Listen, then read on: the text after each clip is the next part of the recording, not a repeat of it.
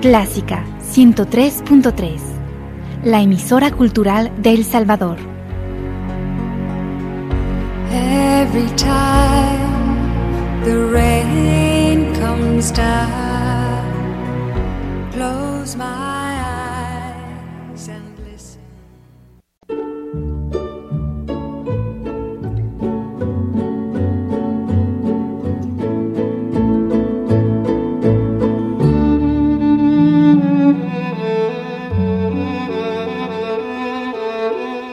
Usted sintoniza Clásica 103.3.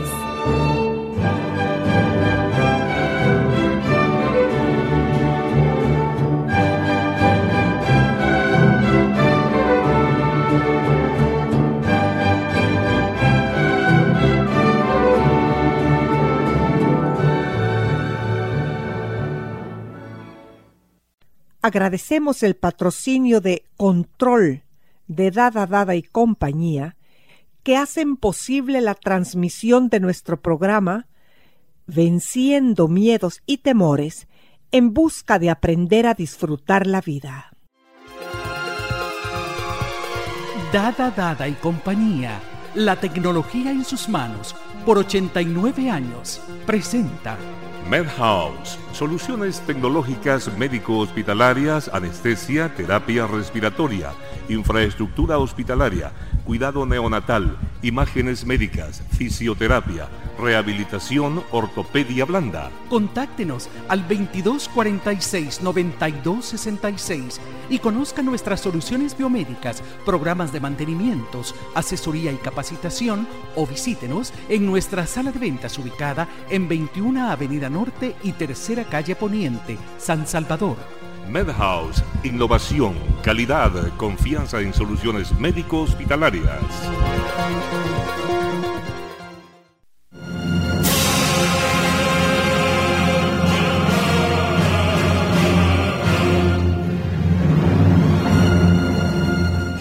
El tiempo apresuradamente camina sin preocuparse qué tanto nos puede afectar. Él no es dueño de sí mismo ni tiene el poder de regularse. Sin embargo, nosotros, a través de la conexión con Dios, sí podemos tener control de nuestros pensamientos, sentimientos y acciones. ¿Y qué cosa mejor que adentrarnos en ese mundo de la mente? Un mundo infinito. Pero aprovechemos lo que hasta el presente ha descubierto la psicología. ¿Qué tal Fabiola? ¿Cómo te trata este 2015? Bueno, pues me trata bien. Sobre todo, seguir caminando en el propósito de vida que todavía tenemos, ¿verdad? Mientras tenemos vida, el propósito por el cual estamos aquí sigue vigente y sigue caminando. Y eso debe ser motivo de alegría para todos. Estoy de acuerdo contigo, Fabiola, pero creo que siempre tenemos que estar alertas para poder controlar nuestro propósito de vida y no perder el rumbo, porque si el barco pierde el rumbo... Así es, pierde su destino. Poder estar alerta de todo lo que nos entorpece, de todo lo que nos bloquea, nos impide de alguna manera el caminar y el avanzar en ese propósito de vida y animamos a muchos para que en este año lo descubran si no lo han descubierto, si ya lo conocen, que sigan trabajando en ello, porque eso es lo que nos convierte en personas que tienen una vida con sentido. Sí, porque, bueno, como que no viene al caso ni está en el, ni está en el tema que íbamos a tratar este día, pero según entiendo, esa depresión existencial de que se habla es cuando uno no tiene un propósito de vida, no sabe por qué está en este planeta. Así es, cuando la existencia está confundida. Así que quizás pues algo que nos va a ayudar a quitar obstáculos, a limpiar el camino para poder tener claro esto, es el tema de la negación y hablamos de él en el programa anterior, vamos a continuar hoy sobre el tema de qué es la negación, lo dijimos antes, y ahora vamos a ver cómo afecta específicamente, qué síntomas o qué señales nos están diciendo que estamos viviendo en negación. Y todos tenemos algo quizás que negar, algo que no nos gusta de nosotros, un defecto, limitaciones, historias tristes, eh, traumas, cosas que no quisiéramos recordar, pero se quedaron ahí sin ser procesadas. Entonces esa negación es como ese elefante rosado sentado en medio de la sala, pero nadie lo ve y nadie habla de él, pero ahí está.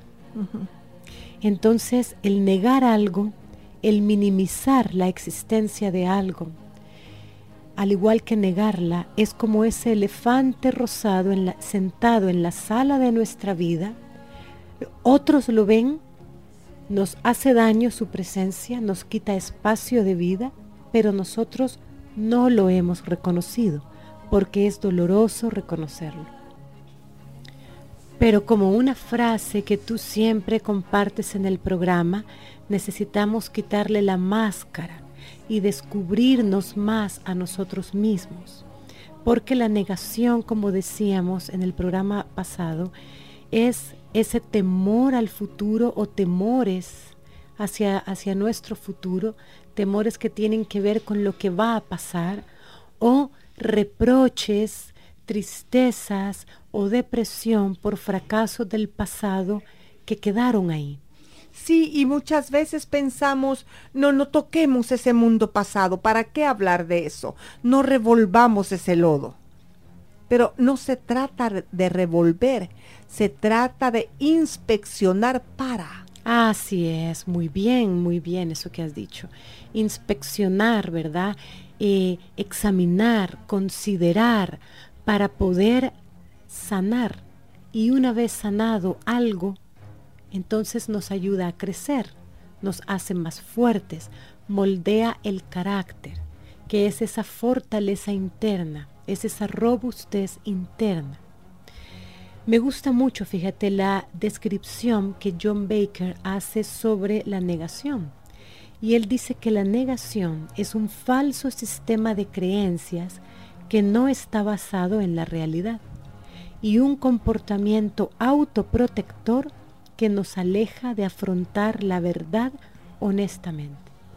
Entonces es ese falso sistema de creencias que vamos formando a veces desde la niñez y se va convirtiendo en algo tan arraigado en nosotros que llegamos a no reconocerlo y da lugar a comportamientos en los que nos estamos autoprotegiendo y nos protegen de enfrentar la verdad de nosotros mismos, de nuestra historia y por lo tanto no podemos avanzar hacia el futuro.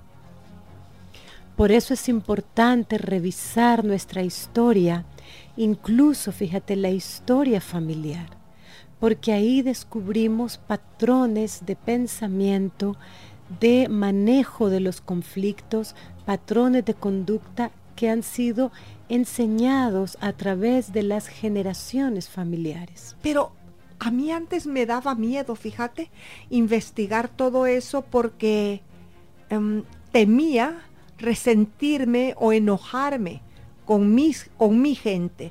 Y llegó un momento en que sí me sucedió. Tuve muchos encuentros duros en mi interior. Así es. Pero qué bonito es ir descubriendo, sanando, colocando, como cuando arreglas. Eh, ¿Te acordás de los roperos de antes, cuando tú eras chiquita? Bueno, qué bonito era arreglar esos roperos. Hay muchas amas de casa que le gusta arreglar sus alacenas. Hay secretarias que arreglan sus archivos. Arreglemos nuestros sentimientos. es bonito, es fácil. Fíjate que tenemos, cuando tú dices eso, es realmente tenemos una capacidad, el poder de decidir, el libre albedrío, la voluntad es muy poderosa, mucho más de lo que nosotros a veces somos conscientes. Y hemos subestimado el poder que tiene la capacidad de decidir, la libre voluntad y el hacer el ejecutar, el emprender aquello que hemos decidido. Hay mucho poder en eso, lo tenemos, nos ha sido dado. Así que necesitamos entonces, con esa confianza, irnos a nuestras historias y revisar aquello que aprendimos de niños. Porque en nuestra niñez todos, ¿verdad? Nuestros padres cuando eran niños, nosotros cuando éramos niños y todas las generaciones, en la niñez aprendemos técnicas para arreglárnoslas, para poder adaptarnos a situaciones a veces incomprensibles, difíciles, a veces para llamar la atención, o para proyectar en los adultos lo que sentimos. Y estas, podríamos decir, técnicas de la niñez, artimañas, herramientas, pongámosle cualquier palabra, eran útiles. En su momento, cuando fuimos niños, nos eran útiles porque lográbamos con ellas captar la atención, obteníamos la atención que necesitábamos, aún fíjate, cuando la atención fuese negativa, para ser regañados, castigados, pero el niño necesita sentir que importa para otros, aunque sea para que lo regañen. Otras de las maneras en las que los niños manejan situaciones difíciles, incomprensibles, es bloquear el dolor. Desde niños aprendemos a bloquear lo que nos duele y aprendemos a bloquear nuestros temores. Y esto se va convirtiendo en un hábito tan automatizado que llegamos a nuestra adultez y nos parece normal. ¿Cuántas veces, Fabiola, no nos sucede en nuestra niñez? No sé si te pasó a ti con tu mamá, que tú decís, sí, mami, no, mami, está bien. Y por dentro estás pensando, mire, señora, yo a usted no la soporto. Yo quisiera en este momento darle un golpe. Y, eso lo, lo, vamos llevando y lo cargamos en la vida. Es. Mucha gente, fíjate, muchos adultos hablan de eso que tú estás diciendo. De niños aprendieron a mostrar externamente una conducta o a mostrar unos sentimientos hacia afuera, pero por dentro estaban sintiendo otra cosa.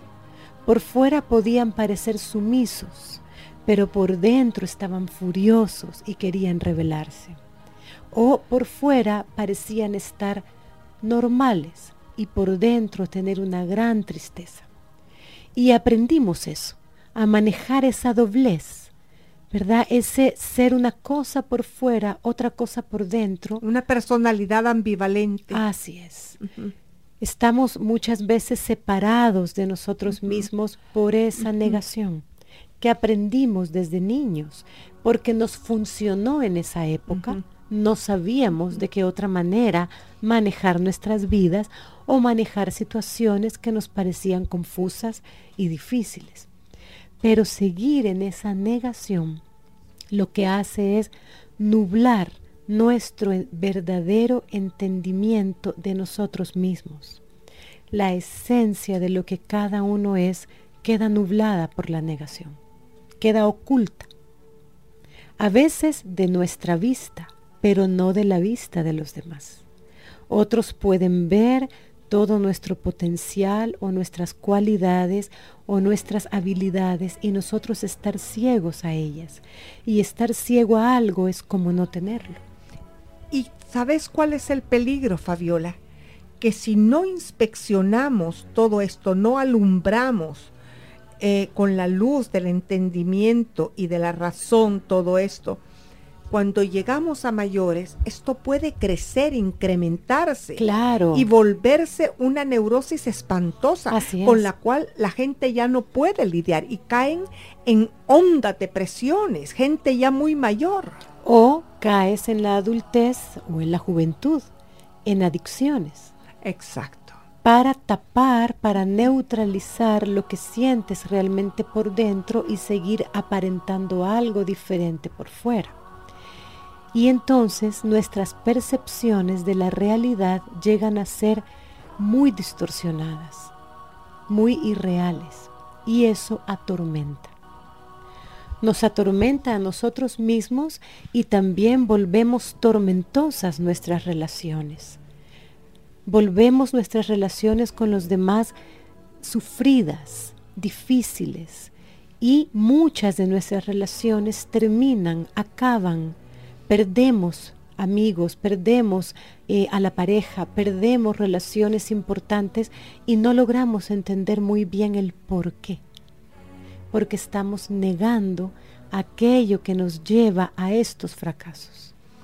Y también hacemos cosas en la vida o situaciones o carreras a seguir que no sabemos si las hacemos por un capricho, por una obsesión o porque en realidad es el camino de tu vida. Y ojo, si te equivocas en esto, te equivocaste en una de las cosas más vitales. Así es.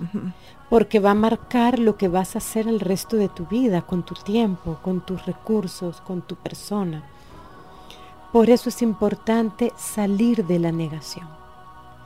Sanar, ¿verdad? Sanar aquello que necesite ser sanado.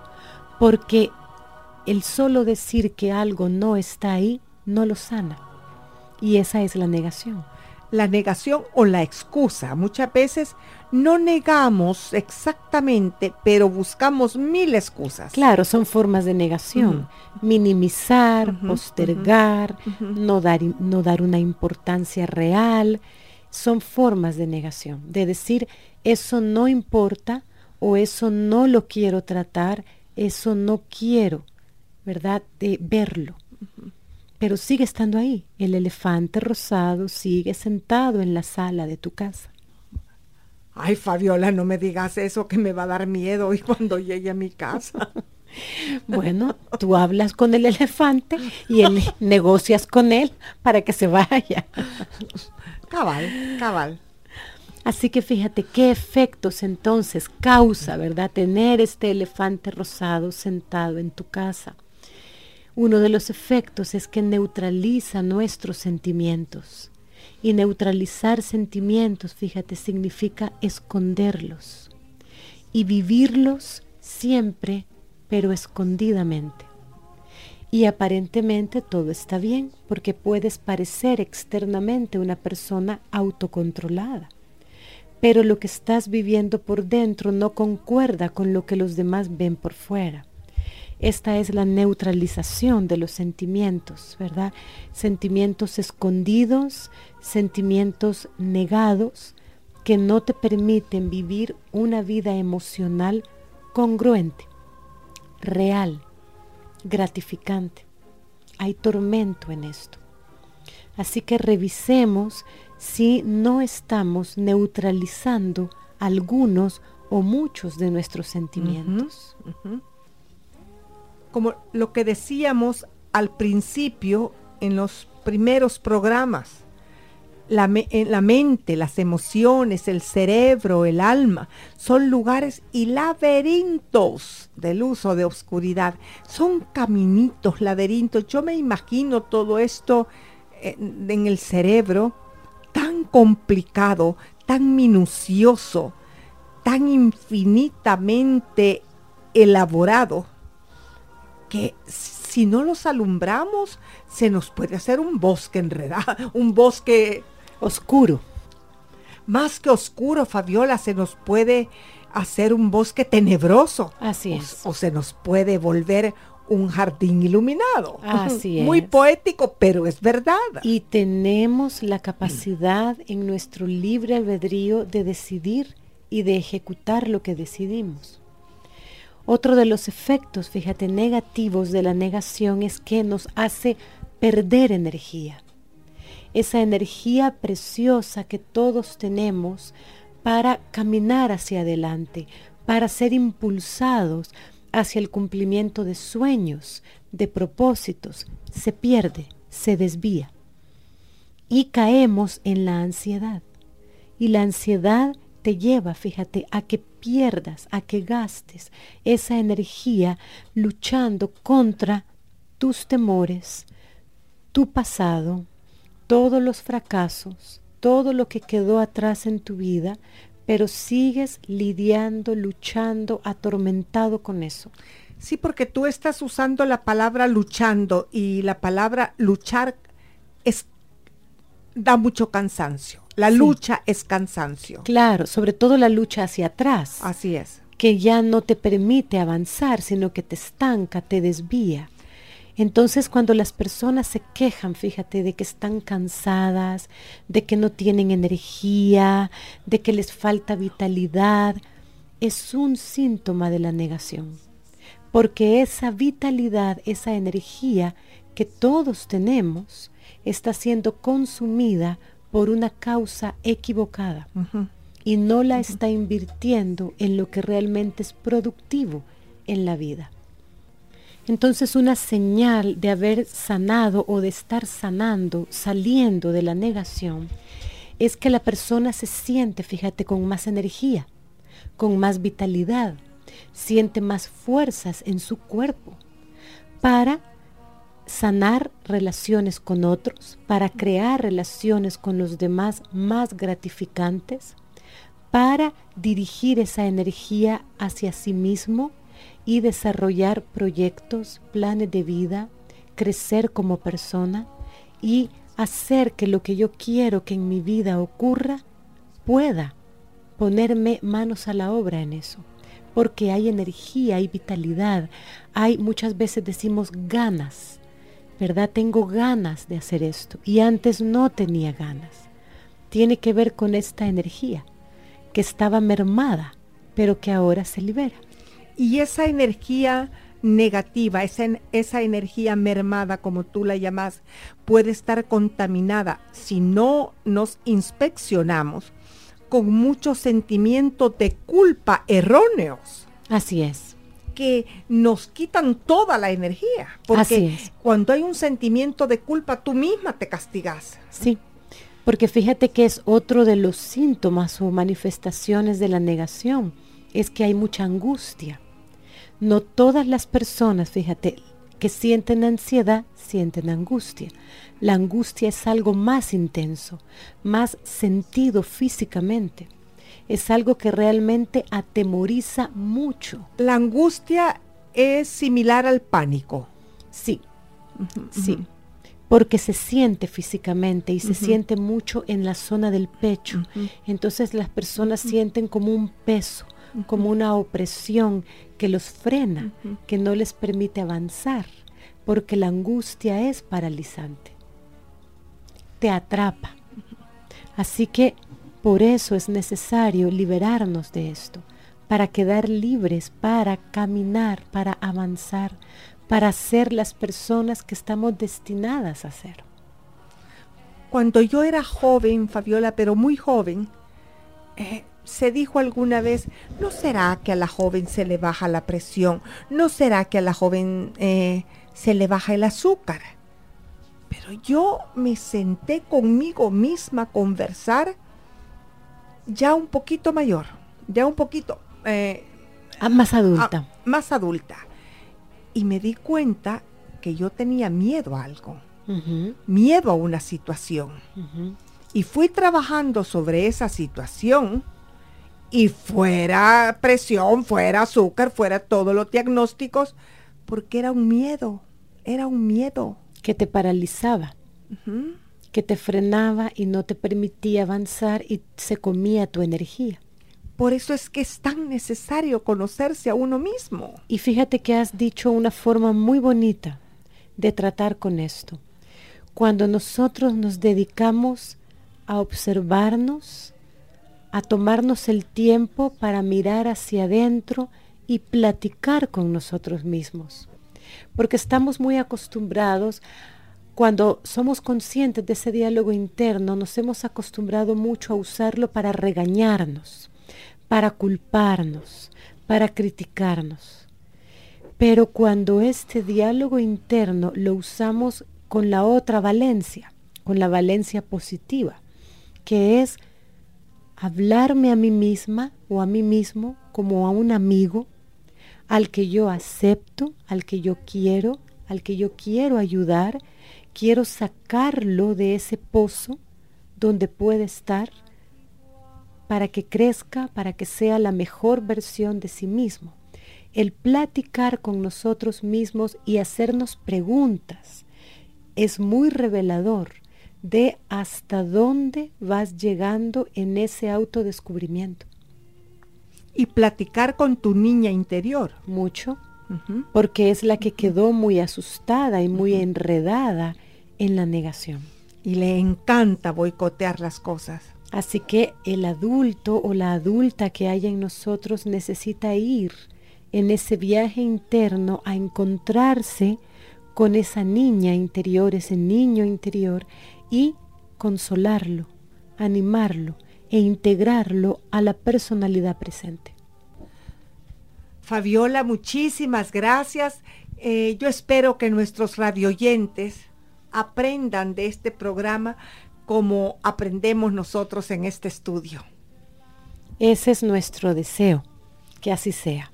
Gracias, Fabiola. Yo tenía un enemigo que mis pasos seguía. Mis metas y mis logros por él no conseguía.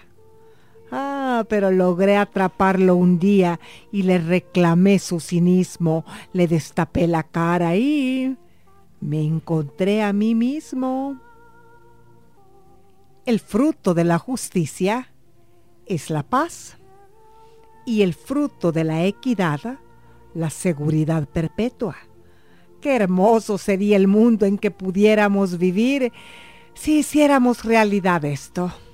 Recuerden que siempre esperamos sus preguntas o sus aportaciones. Nuestro correo es miedo09 yahoo.es y nuestros teléfonos 2246 9348 y 7810 4175. Un abrazo cálido y bendiciones para todos y para todas. Hasta pronto.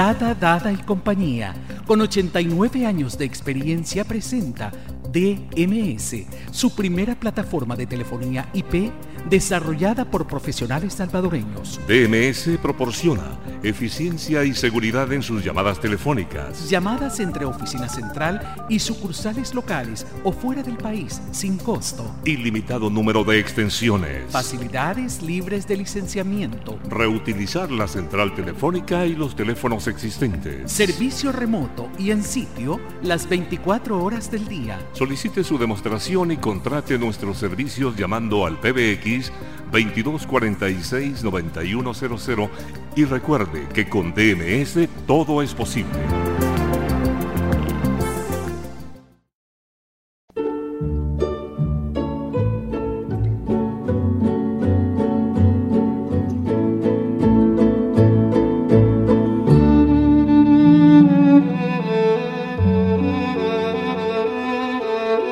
Usted sintoniza Clásica